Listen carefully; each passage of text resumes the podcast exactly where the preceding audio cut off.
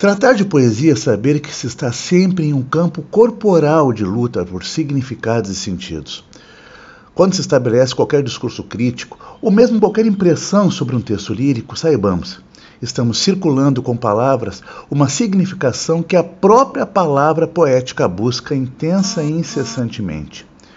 O poema é sempre uma tentativa, às vezes inalcançável, de dar voz em textos aos sentimentos, aos amores e paixões, às angústias, aos desejos, às dores, sejam amenas, sejam intensas. Por isso, nesse lombada à frente, não vou dissertar.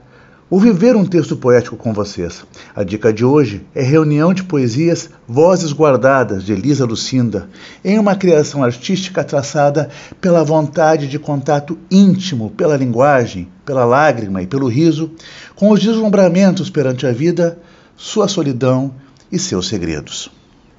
É madrugada, ninguém sabe de mim, ninguém sabe o que penso, ninguém sabe de nada. Sou da esgrima da palavra, valente espadachim em pensamento. Nada pode me deter, nem eu, enfim. Por isso penso em você, escondido em mim. Vozes Guardadas, de Elisa Lucinda, é da editora Record. É o nosso Lombada Frente.